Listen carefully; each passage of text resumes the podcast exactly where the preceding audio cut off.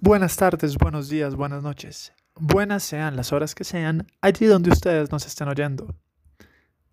Esto es Academiqueando, un podcast académico e investigativo.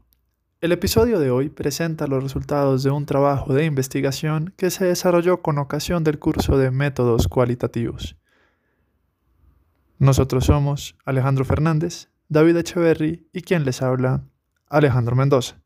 Y este es un episodio monumental en Academiqueando. ¿Monumental? Suena exagerado, sí, seguramente, pero es una pista sobre el tema que abordaremos hoy.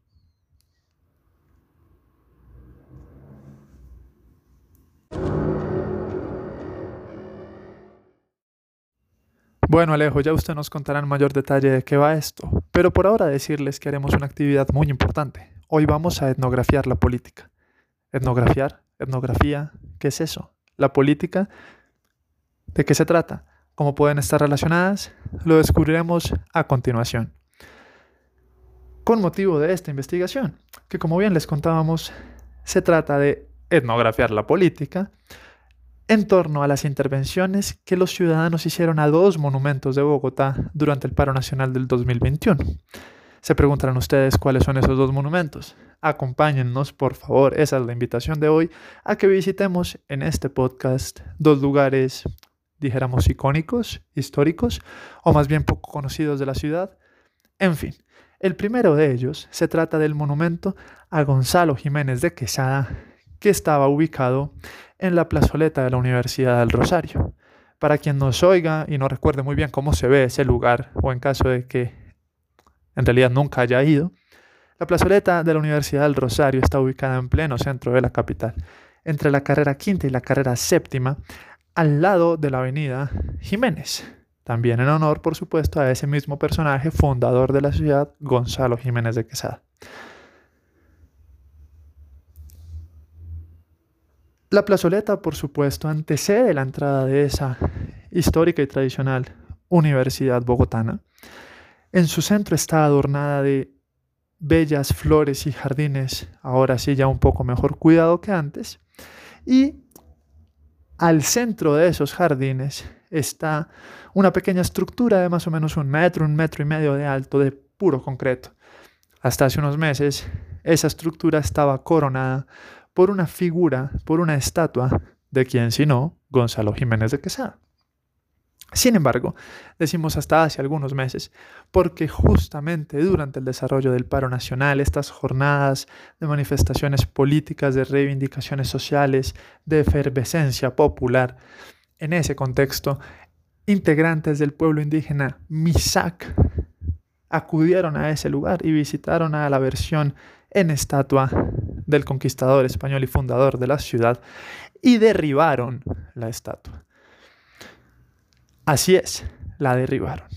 Hubo muchos que se opusieron, que les pareció terrible, entre ellos el viceministro o el propio ministro de Cultura del país. Hubo otros tantos otros que plantearon visiones alternativas e incluso lo celebraron. Ese asunto lo abordaremos más adelante. Ahora acompáñenos al segundo lugar, a ese segundo monumento que convoca nuestra investigación, el monumento a los héroes. Este otro está ubicado mucho más al norte de la ciudad, hacia la calle 72, un poco más al norte incluso de la calle 72, dijéramos en la calle 74, en el centro de la avenida Autopista Norte. Este monumento que en realidad alguien podría decir que ya no existe porque exactamente fue derribado hace unas cuantas semanas, ya no por los manifestantes, sino por el propio distrito si así es como ustedes lo oyen, fue demolido por la ciudad. ¿Por qué lo hicieron? Bueno, pues la razón oficial fue por la necesidad de construir allí la última estación de la primera línea del metro de la ciudad.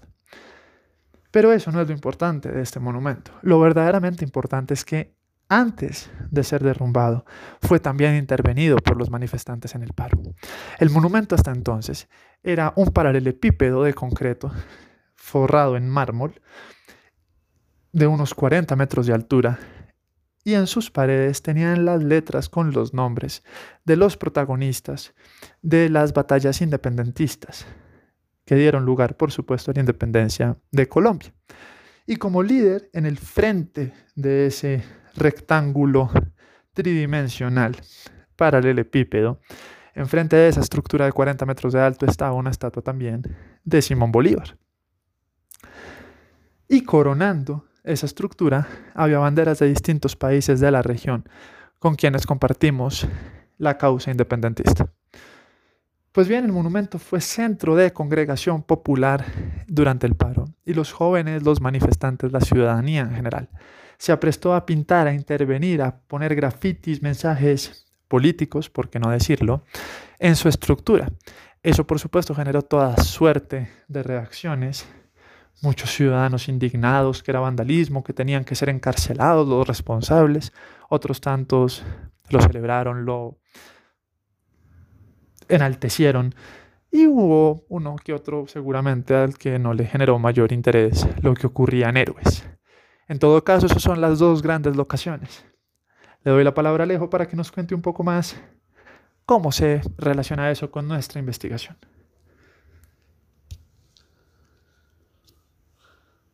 Bueno, Alejo, esto es una excelente mirada introductoria a lo que es el tema de esta investigación y este podcast.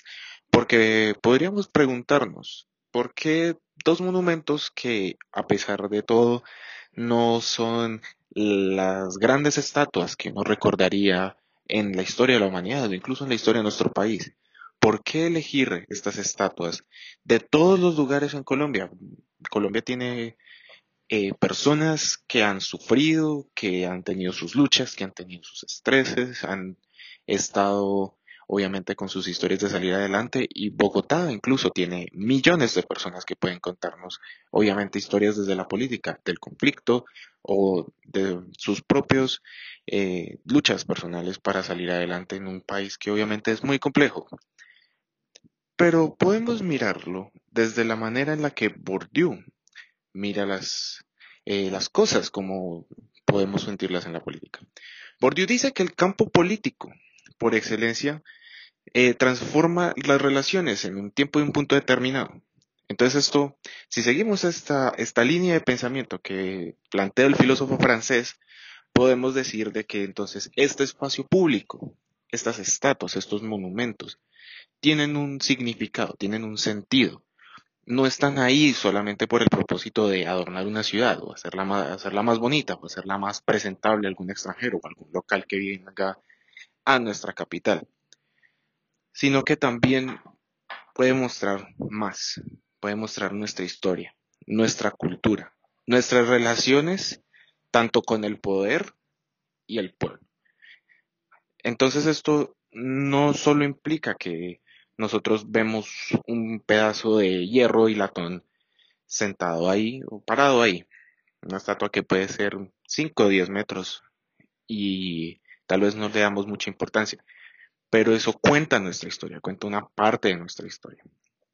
Obviamente que nosotros escogimos esto debido a que no solo la representación política que tiene esto, sobre todo en temas tan discutidos en la actualidad, como lo son la conquista española de América, la fundación de la ciudad de Santa Fe, Bogotá, que pues es la ciudad en donde se ubica nuestra universidad, en donde más de un quinto de la población en Colombia vive eh, a día de hoy.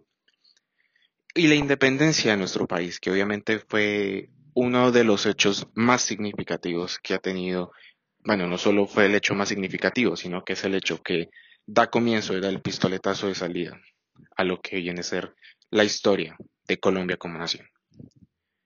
Y no solo eso, es que el paro nacional una de las manifestaciones más importantes y más numerosas que ha tenido Colombia en sus últimos años, y ahora además que se está sumando.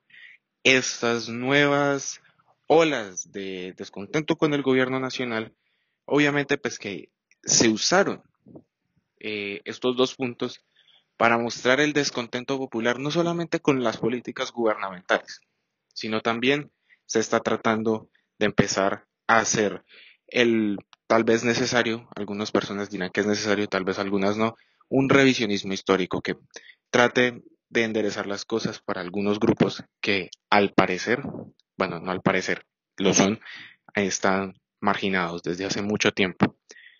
Y finalmente, como se ha dicho, y como ya Alejo ya lo ha mostrado, estos puntos pueden mostrarnos una nueva narrativa, un nuevo enfoque que tal vez en estos tiempos tan tumultuosos sean necesarios para iniciar una nueva conversación.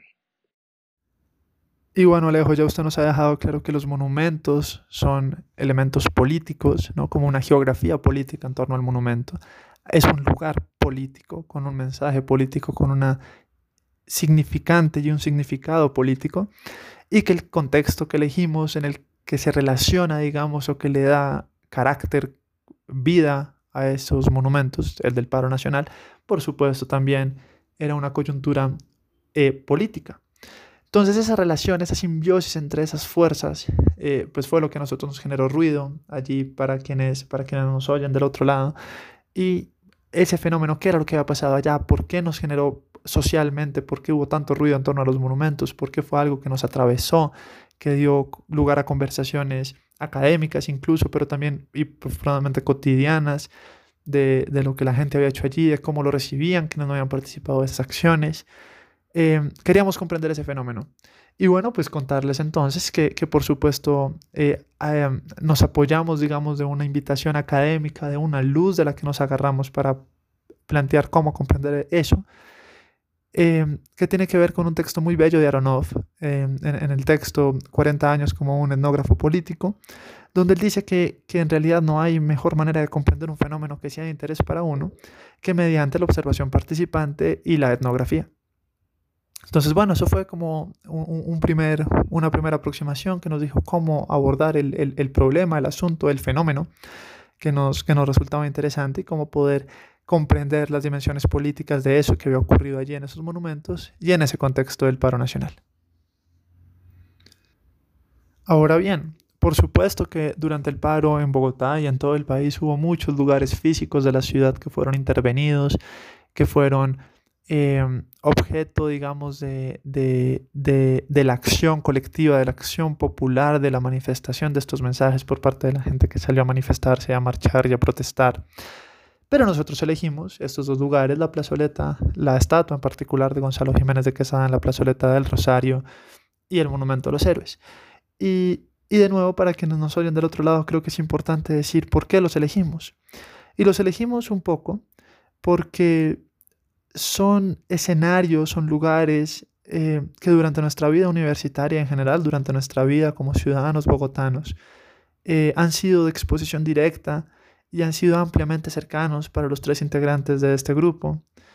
Em, y porque por supuesto como que nos, nos vinculaban personalmente. Ese no es un elemento menor. Ya, por ejemplo, eh, el propio Lucín, González y Yaronov también eh, han dicho y han llamado la atención, en particular en este punto a Lucini González, en un texto también del 2013, que por supuesto eh, es importante que el, que el investigador, en este caso nosotros, tengamos contacto directo y cercano y nos sintamos vinculados eh, con la realidad que buscamos comprender. En este caso, pues por eso fue también un elemento importante la elección de estos dos monumentos en particular y no de otros.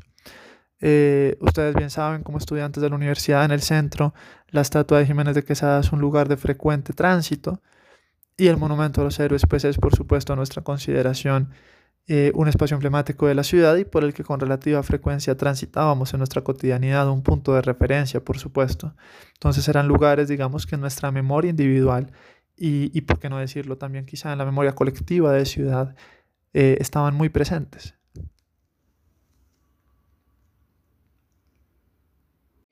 Claro, Alejo, es que ese punto de Aranov es bastante, bastante importante para lo que ha sido nuestra investigación. Pero bueno, a pesar de obviamente que yo dije que tal vez no eran muy importantes en los monumentos, en la respuesta, obviamente que eso, digamos que lo que es eh, verdad, verdad, no es. Son sitios obviamente muy emblemáticos para los bogotanos y para los colombianos en general. Recordemos que Héroes está al lado de una estación de Transmilenio, muy importante, además de ser un gran sector comercial, en donde confluyen miles de personas todos los días para tratar de comprar y vender sus servicios, y además de dar nombre a uno de los sectores más emblemáticos de toda la ciudad de Bogotá. Por otra parte, la Universidad del Rosario tiene, que es una de las universidades más importantes de nuestra nación, tiene en su haber la plazoleta del Rosario, en donde confluyen miles de estudiantes todos los días para tratar de aprender nuevos conocimientos, aplicarlos y hacer de este un mejor país.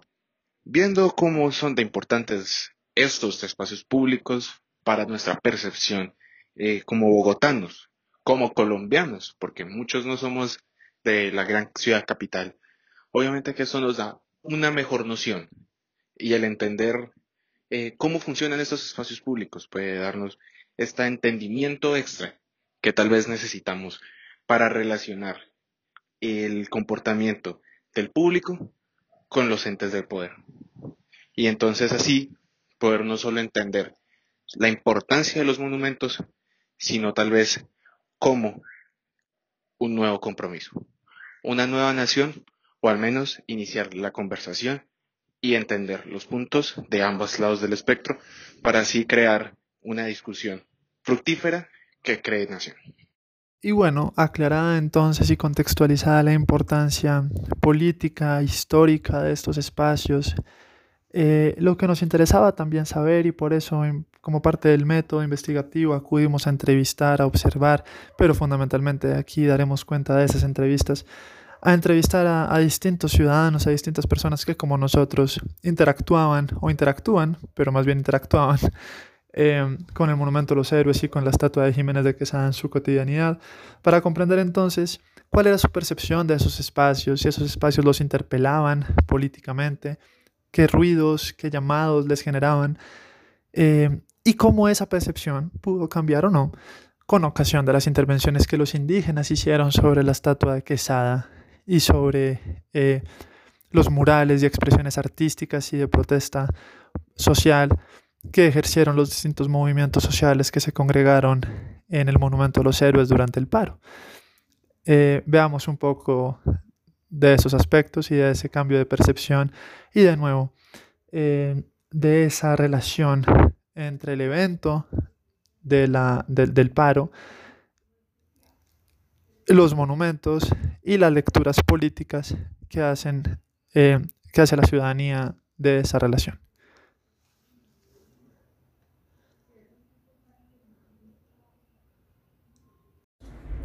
Hola a todos, todas, todes. Bueno, soy David Cherry, me presento, no me ha aparecido a lo largo de lo que llamamos del podcast. Y eh, yo me encargo de mostrarles las entrevistas. Eh, y pues primero quisiera hacerles como un recuento. les cuento una vez a los alejos. Primero pues entrevistamos a la profesora Olga Costa, del Departamento de Historia del Arte, y ella nos comentaba muchas cosas, ¿no? Como ella es historiadora, historiadora del arte, pero su enfoque es el arte colonial eh, de lo que sería, pues digamos, eh, Colombia, ¿no? Durante el periodo Nueva Granada, entonces... Eh, que se hacerle preguntas a ella, pues porque dentro del estudio del arte colonial también estudiamos muchos movimientos eh, postcoloniales, decoloniales y anticoloniales. Entonces quería como preguntarle y ella me dio como una pregunta muy interesante sobre qué se debe, y eso es lo que vamos a mostrarles ahora, hacer con los monumentos. Luego, eh, otra entrevista también súper importante, interesante, es con el profesor Mario Omar Fernández del Departamento de Arte y la Facultad de Artes y Humanidades. Él es, eh, pues digamos, eh, su enfoque es la preservación del patrimonio. Y pues como lo hemos eh, mostrado a lo largo de este podcast, es que se ha hecho con el patrimonio y pues son monumentos considerados patrimonio y patrimonio público. Entonces pues él nos va a dar una importancia, reflexión sobre esto. Y por último pues eh, entrevistamos personas que desde su punto de vista, de la cercanía con estos monumentos, pues eh, nos muestran eh, sus opiniones sobre el antes y el después. Digamos, mm, eh, o oh, perdón, ¿cuál sería tu opinión frente a esos dos casos? Esa es una pregunta. Ajá, pues mira, yo, yo personalmente realidad todo el mundo pero pues es que yo estoy a favor de la desamortización y explotación. Uh David, entonces no sé, soy demasiado fea para... Pero eh, lo que sí no creo es, o sea, es, es la destrucción, ¿sabes? Pero yo entiendo que destruir un monumento, pues hablo primero de la historia de resistencia, ¿no? Pues de la necesidad de violencia. Eh, para visibilizar o para unos campos. Eh, entonces, eso yo lo puedo entender muy bien. Y segundo, eh, pues son, yo creo que este país, pues en gran medida sigue siendo muy colonial y tiene que ver un poco pues, con lo que hemos trabajado con estos ¿no? Quienes tienen el poder. Porque al final de cuentas, Jiménez de Quesada y la estatua, pues obviamente lleva las consecuencias porque es el símbolo visible de, de esos problemas. Y curiosamente, y ahí, eh, pues, digamos que es un acto político y la reacción es completamente política. Eh, y yo creo que a veces el acto es mucho, ha sido mejor pensado, aunque sea violento, ¿no? Pero, por ejemplo, lo que, lo que hicieron los militares, pues cuando uno se pone a leer, es una consecuencia que se no es un capricho, ¿no? O sea, aquí no vemos una iconoclasta de destrucción por destruir. Um, y, y hay libros como eso, eso lo proponía yo que me parece bonito. Y es que el acto iconoclasta, pues la devoción de los, o, pues, la valoración de los objetos de las imágenes hacen parte de la misma moneda, ¿verdad? Uh -huh. y eso muestra que esas imágenes tienen una importancia en la sociedad, ¿no? no que sean bonitas, feas, pero lo que hicieron nuestros políticos es una vergüenza, me parece a mí, por ejemplo, ministro de Cultura de su momento, que era el señor de la economía naranja, pues claro, como destruyeron ese objeto y eso fue tan visible, ahí al final poco nada le importa la estructura, yo creo, le importa el patrimonio público, pero sí es el escándalo, ¿no? Mm. Porque es una acción escandalosa. Eh, y nadie quiere ser el culpable del escándalo. Entonces, eh, yo creo que mucha gente instrumentalizó eh, lo que ocurrió ahí. Lo que hace que, por ejemplo, el patrimonio que estos objetos hay que cuidarlos. Entonces, la, la, la claro. patrimonial. Yo, yo que sueño, pero me parece que podría ser una buena cosa, pero habría que pensar. Toda la gente que dice que esas estatuas se van al Museo Nacional me parece una vergüenza que lo digan porque no es que tiene idea la situación de nuestros museos. Imagínate todos los niño ha sido todo, pero yo creo que varios también, ¿no? Pero el niño ahora es el artista afro. Entonces hacer mucho de digamos, en la reivindicación de la sociedad de los grupos afro, el niño es súper útil. Pero él sí. ha todo lo que se quiera. ¿no? O sea, reencarnado, por Andrea habla de la reencarnación, que me parece genial yo creo que esos monumentos tienen derecho a reencarnar, pero también tienen derecho a salir de vacaciones. Sí. Pero que pudiéramos ser una sociedad menos violenta, ¿no? No sé, como tener la, la capacidad de, de, de, discutir sobre eso, ¿no? Sí. Eh, eso, yo me sueño una cosa así, no sé si eso sea el mejor camino, ¿no? Simplemente para conocer eh, como tu opinión, pues sé que tú eres muy activo frente a las decisiones. perfecto. Sé que tú eres muy activo frente a las decisiones que se están tomando eh, con el manejo de todo el mundo, ¿no? O sea, de manejo estatal, manejo, eh, digamos, la conciencia de la gente frente a los monumentos como qué opinas primero con el caso de, de la estatua de Gonzalo Jiménez de Quesada ahí en la plazoleta de la Universidad del Rosario. Bueno, con relación a esa, a esa escultura específicamente, eh, primero hay que ver que es una escultura que no tiene la misma relevancia de los otros casos anteriores eh, y que era un acto que se estaba esperando y que es un acto que estuvo montado por grupos de estudiantes de Bogotá y grupos también artísticos y que tuvo el apoyo del Instituto Distrital de Patrimonio.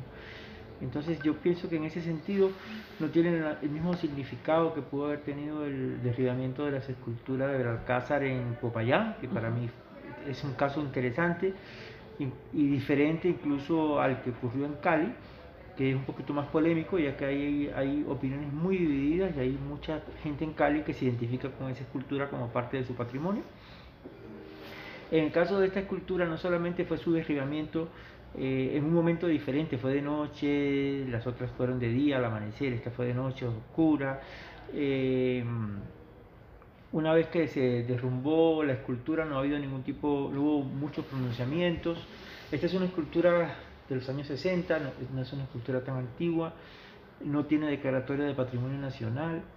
Eh, y llama la atención cómo después de esto el Instituto Digital de Patrimonio dio un premio dentro de una convocatoria que se llama Artes Valientes a los grupos que participaron eh, después en este tipo de, de, actividades que seguramente y que incluso tenían videos del derribamiento o sea lo que hace pensar que participaron.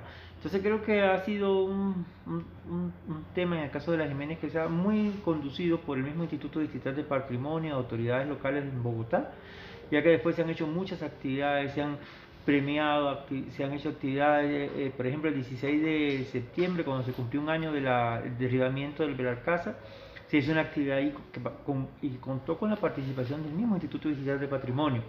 Eh, este año también, el día 12 de octubre, se hizo ahí una actividad que se llama eh, Festival del Pedestal Vacío y vemos cómo el instituto eliminó la, sacó la escultura, pero el pedestal ha quedado ahí y el pedestal ha quedado ahí un poco como símbolo de lucha, como un poco como un elemento ahí de fricción y demás. Entonces sí, sí, me parece que no es un acto espontáneo y que va unido a, un, a otro plan que hay es de nombrar esa plaza como Plaza Misac, que ser una imposición muy grande cuando esa plaza, esa plaza de Rosario, porque es una institución que lleva 400 años en ese lugar y que tiene una importancia muy grande para el país y para Bogotá, y porque además esa plaza, ese contexto urbano patrimonial, que sí tiene declaratorio de patrimonio nacional, tiene una identidad y una serie de actores eh, que, que se identifican con la plazoleta de Rosario y con unas dinámicas culturales que ahí se han dado. Entonces pienso que es un tema que habría que discutir más pero que se ha romantizado por parte de la academia, por parte de los antropólogos y por parte de algunos, eh, digamos, académicos que toman una postura un poco eh, a la ligera sin tener en cuenta otros actores, otros públicos y otros elementos. También es curioso que quieran llamarla MISAC, ¿no? Cuando no es una comunidad que tradicionalmente no es como eh, originaria o... Sí, eso entra dentro de ese plan que hay después de es un poco monumentalizar la acción de los MISAC en, en, el Cauca y en el Valle. Entonces, de esa manera logra darle una dimensión a esa acción y también generar un monumento a ellos mismos. Entonces, es una manera también de continuar y de, hacer lo que ellos mismos cuestionan, que es de manera hegemónica, eh, nombrar eh, lugares sin consultar a los habitantes. entonces, se está viviendo, digamos, en este caso, una situación también de poder hegemónica y que coincide en un momento que Bogotá tiene una alcaldía que para mí personalmente es la peor que ha tenido en su historia, creo que todos los bogotanos lo, reconocen eh, a nivel de todo tipo, específicamente a nivel de lo que es la protección del patrimonio en espacio público. Sí, digamos, por ejemplo, yo siempre tenía como un inconveniente, pues no inconveniente, pero sí como una duda, porque pues eh, durante el periodo anterior, la alcaldía anterior, eh, se hizo un programa que la universidad también, digamos, eh, la Universidad de los Andes hace parte de ese programa de, adopción, de optar un monumento, ¿no? Como que el caso de Jiménez de Quesada, pues hace parte de la adopción, o sea, pues no la opción, sino la Universidad del Rosario adoptó el monumento también un poco como para preservar y proteger. Sí, es cierto.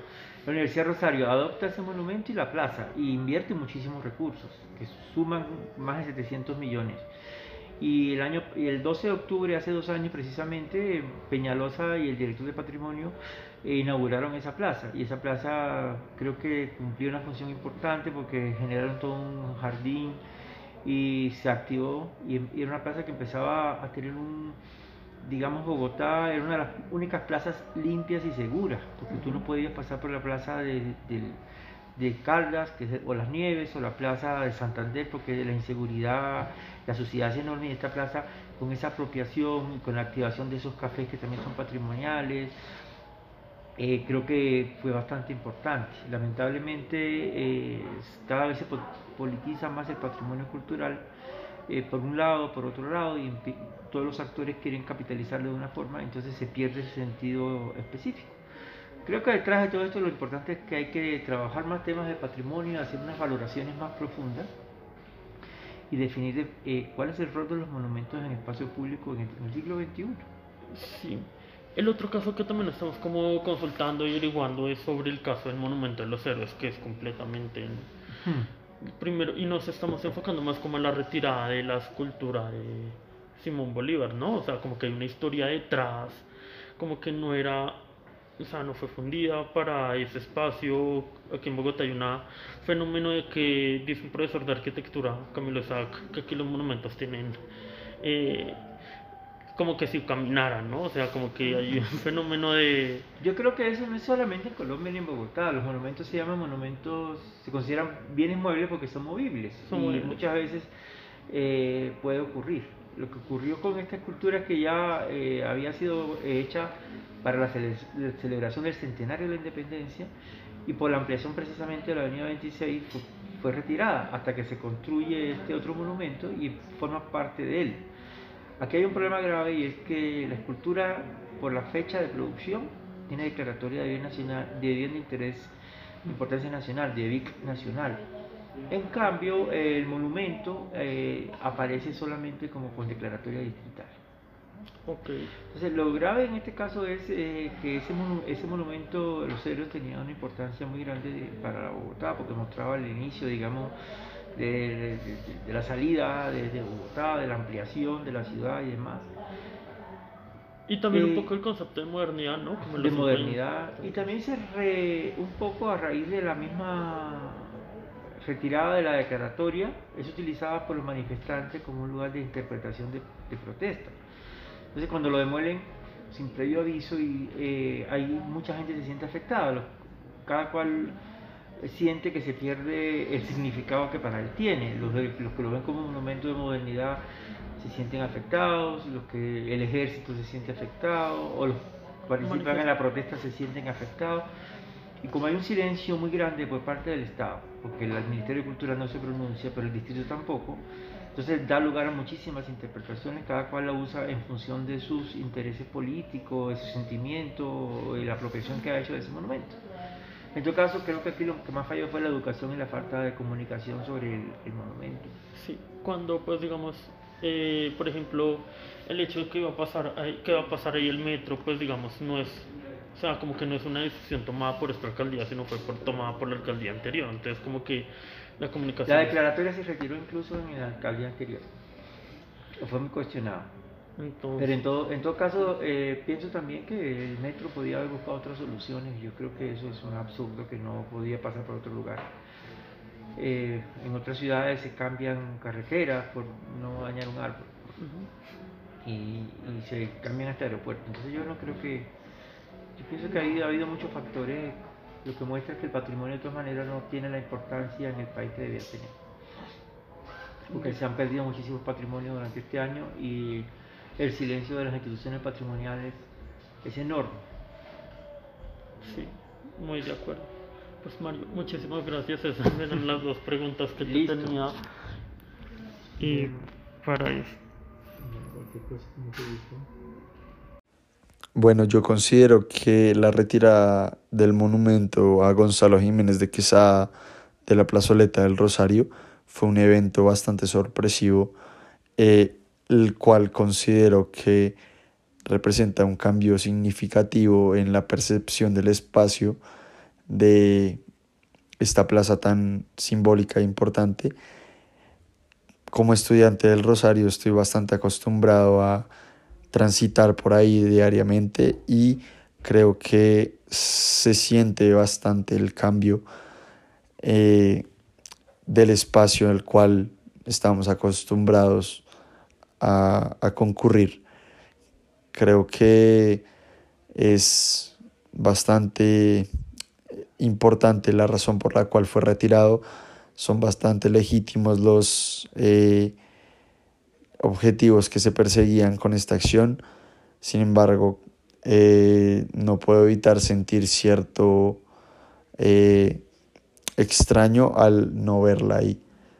Por otro lado, también me gustaría mencionar un poco lo respectivo al monumento de los héroes creo que va a ser algo similar, una sensación similar va a cambiar definitivamente mi percepción espacial frente a esta zona de la ciudad, ya que básicamente he crecido toda mi vida transitando por este monumento y adicionalmente a esto no me encuentro muy de acuerdo en la forma en la cual se manejaron pues la decisión de desmantelarlo por completo, ya que te considero que tengo una apropiación eh, y un aprecio frente a este monumento que considero que tiene una gran trascendencia en la historia bogotana. Pero bueno, por supuesto que los únicos actores sociales relacionados y vinculados con los monumentos y con la intervención de esos monumentos no eran los ciudadanos, era también el Estado eh, y las instituciones estatales. Y aquí encontramos algo muy interesante, y en este caso nos centramos en, el monumento a los héroes, y es que en el contexto que les habíamos dado al inicio del podcast, del episodio, pues bueno, decíamos que primero fue intervenido por la ciudadanía en un, en un digamos, en una acción subalterna, en una acción de protesta, de reivindicación, eh, de, lucha, de, de queja, de reclamo popular. Y justo unos pocos meses después fue derrumbado por parte del Estado. Pero fíjese que ahí la lectura que nosotros hacemos, la, comprensión que le damos es, de un fenómeno bien curioso y es el monumento es intervenido de manera subalterna, si se quiere, y justo después hay una contraintervención hegemónica, ¿no? la contraintervención del Estado, eh, de ese Estado contra el que se dirigían las protestas, eh, de ese Estado que no ha estado ahí para garantizar los reclamos populares. Eh, y fíjese justamente, Alejo, que eh, pues como parte de la investigación, digamos, de esta observación que hicimos y, de este recuento también documental, encontramos justamente que el Instituto Distrital de Patrimonio Cultural, el IDPC de Bogotá, eh, pues fue un poco el que, el que, el que se hizo cargo de la, de la protección cultural, por llamarlo de alguna manera, que rodeó la, la, demolición de héroes. Porque como ya decíamos, pues la alcaldía lo que dijo fue, bueno, héroes hay que tumbarlo, eh, no porque se vea feo, digamos, no porque haya sido intervenido, sino porque va a ser el espacio para construir el metro. Pero dijeron, pero no, no se preocupen, que el valor cultural de esto será preservado. Pero ojo acá, y por eso decimos que es una intervención un poco contra intervención hegemónica, porque lo que preservaron fue justamente la estatua de Bolívar y las letras eh, con las inscripciones de los nombres de los, de los líderes independentistas. Em, incluso el Instituto Distrital de Patrimonio Cultural dijo que, retiraba la estatua de Bolívar para lograr su conservación, su protección, pero también para proteger la vida de los ciudadanos. Eh, que se reunían alrededor del monumento en las jornadas de protesta, justamente porque durante más de una oportunidad estos ciudadanos trataron de derrumbar la estatua de Bolívar, como también lo hicieron con la de Quesada. Pero fíjese que a la larga lo que hicieron fue reubicar, o lo que van a hacer es reubicar la estatua, pero las, los grafitis, los mensajes de protesta social, de, de, de, reclamo social, esos fueron también demolidos junto con, el, junto con la estructura de hormigón y concreto. Es decir, ahí no hubo un esfuerzo o no hubo una lectura por parte del Estado como que esas creaciones, como que el resultado de esas intervenciones eran dignas de ser preservadas. Sino que al contrario fueron casi como que hacían parte de una pila de, materiales dignos de ser desechados y, olvidados. Entonces, pues por supuesto que también hay un diálogo político de lo que ocurrió, ¿no? Es decir, es el diálogo de una ciudadanía que se manifiesta por vías artísticas, por vías, digamos, eh, disruptivas, y la obra, el resultado de esa intervención, el Estado la considera digna de ser desechada, no, no, le da un valor cultural, no le da un valor que deba ser protegido. Y eso es un tema, pues por supuesto, interesante de cómo como sociedad y cómo el Estado se relaciona con sus monumentos, con unos monumentos que le hablan de una historia em, pues ya bicentenaria, y cómo decide relacionarse de una manera muy distinta con la historia más reciente y con, y con unas luchas mucho más em, cercanas a lo que podrían ser las luchas independentistas.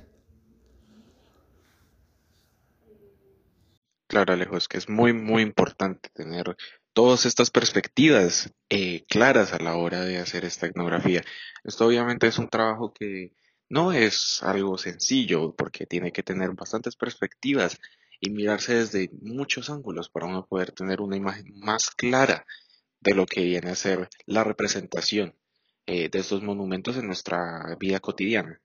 Claro está que obviamente eh, esto requiere que sea un poco un, un trabajo pequeño, un trabajo con pocas personas, en donde uno pueda empezar a partir de allí, eh, empezar a esclarecer esta gran imagen que necesitamos como sociedad y como país para poder entendernos mejor esto obviamente que creemos por eso así en la importancia de la entrevista como un método eficaz para lograr nuestros objetivos.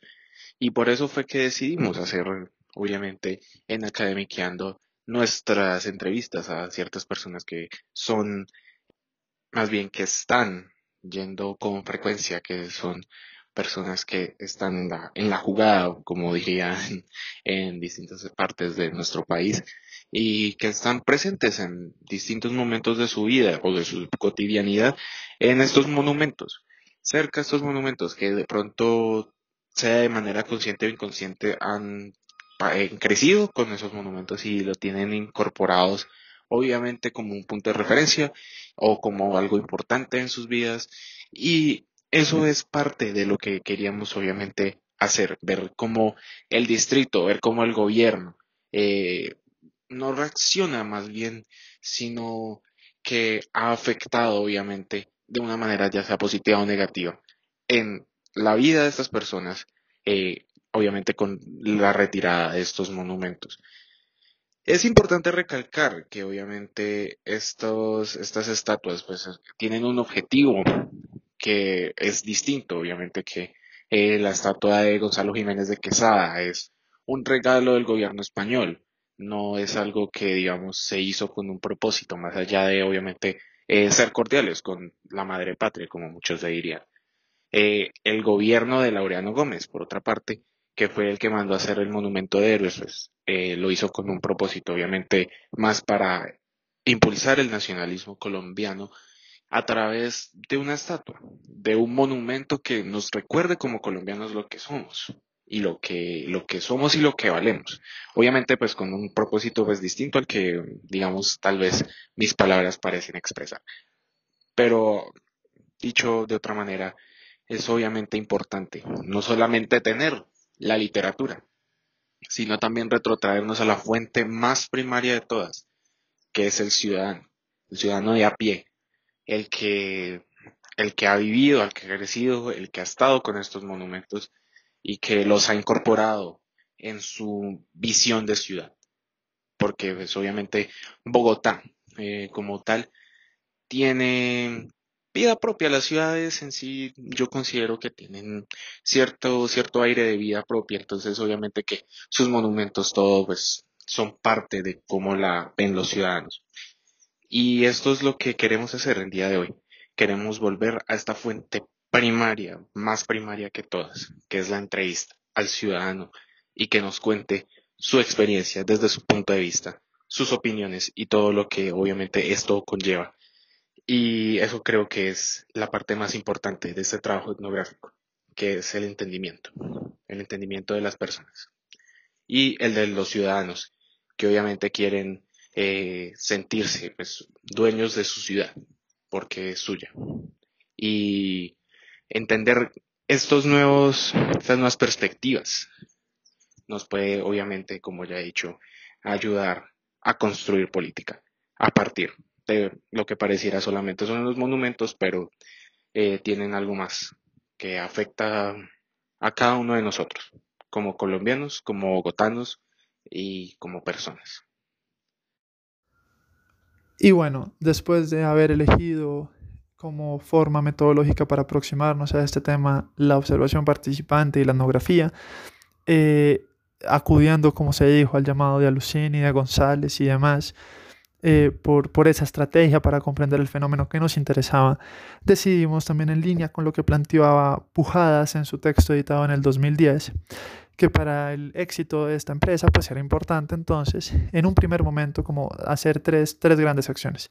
En un primer momento revisitar esos espacios, volver a caminar, a transitar por allí, volver a observar entonces cómo ha cambiado eh, la relación de la gente con el espacio público, con esos espacios, eh, cómo eran los diálogos ahora en, esa relación entre individuo y, geografía, entre individuo y, y su entorno. Eh, y por supuesto, para indagar un poco más y comprender mejor eso, más allá de una mera observación, era importante trascender hacia entrevistas semiestructuradas con esos transeúntes que de manera cotidiana eh, caminaran por allí e interactuaran con esos espacios, para indagar entonces su percepción sobre los monumentos, si ésta había cambiado o no con ocasión de lo que les ha ocurrido, en el caso de la estatua de Jiménez de Quesada, pues con el hecho de que hubiera sido derribada, en el caso de Héroes, eh, con el hecho de haber sido intervenida y, luego posteriormente demolida. Y pues cuáles eran sus percepciones, sus opiniones eh, sobre, ese, sobre esos eh, sucesos, pero en particular si sus eh, lecturas y, de los monumentos habían cambiado y si en ellos también esos hechos habían generado como reflexiones políticas que quizá antes no hubieran tenido o al contrario, si lo que pasó con los monumentos detuvo otro tipo de, de, de diálogos eh, políticos de ellos mismos con su entorno. Y bueno, esa era la segunda, la segunda estrategia y la tercera, por supuesto, fue también un tema de revisión documental para terminar de entender también eh, cuáles eran las interacciones de, las instituciones con esos espacios, de la gente con esos espacios, su importancia quizá eh, histórica, su relevancia en el paisaje público y también, por supuesto, las razones y las reacciones de la institucionalidad estatal eh, en torno a la demolición de héroes, al hecho de que hubiera sido intervenida por los manifestantes y al hecho de que los indígenas hubieran derrumbado la estatua de Quesada. Y bueno, Alejo, total, que este trabajo no estaba desprovisto de retos. Yo creo que el principal que es, que es importante mencionar acá y también comentarle a, a quienes nos oyen del otro lado cómo, cómo hicimos para solucionarlo o cómo tratamos de, de, evitar ese problema. Y es que el problema es lo que, lo que Belier en su texto del 2008 comparte como el riesgo de la traducción, ¿no? Y, y siguiendo eh, su, su planteamiento, pues es el riesgo que tiene el investigador de nuestra incapacidad de interactuar con los sujetos de su investigación y conciliar lo que ellos dicen, su posición, sus, sus propias voces, con la dimensión íntima, subjetiva y con, digamos, el rol analítico que tiene que hacer el investigador de esos testimonios.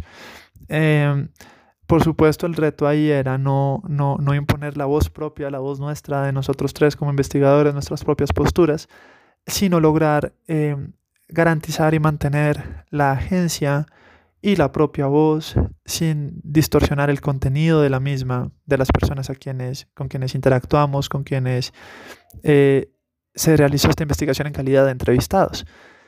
Y, y, bueno, contarles entonces que estimamos, y eso también fue una decisión eh, consciente y crítica, que mediante el podcast podíamos tener el recurso de hacerlo, eh, siempre que nos permitía entonces poner al aire la voz directamente de estas personas y sus testimonios directamente tal cual como nosotros los recibimos. Eh, por supuesto, en la edición de esas voces, en la edición de esos testimonios, eh, subyace el riesgo de traducción, ¿no? Es decir, lo que edita, lo que queda por fuera, lo que queda por dentro, lo que se publica acá, lo que se pone al aire. Eso ya tiene de por sí el mismo riesgo de traducción, pero, pero creemos que al dar voz directamente en este episodio, pues se reducía un poco ese, ese problema.